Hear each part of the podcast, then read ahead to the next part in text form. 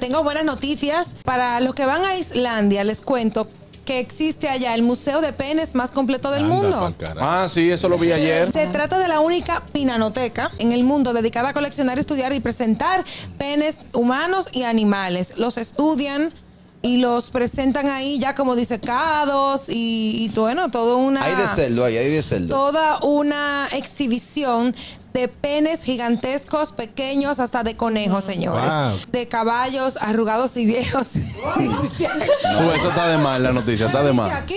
Está de mal, está de mal. Buenas. Ah, interesante la noticia de mi hermano. Pregunto si cuando uno ya deje de existir, si ellos uno puede donar el negocio y si pagan por eso. Eh, Era lo que yo quería Donar. saber. Si aquí nuestros amigos lo donarían. A ver. Tengo información de que el amigo no lo puede donar.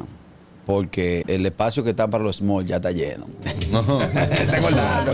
Tengo el dato. Tiene- tiene el dato. Tengo el dato, tengo el dato. Sí, yo lo donaría, porque total, eso lo va a Se comer va la a quedar tierra. ahí expuesto. No, no, no. Eh, dice informaciones que están tratando de lidiar con el moreno WhatsApp, pero él no, él no traba en eso. No, no. No toda- quiere. Todavía no, No, no no, no. quiere. No, pero mira, esa noticia está metida.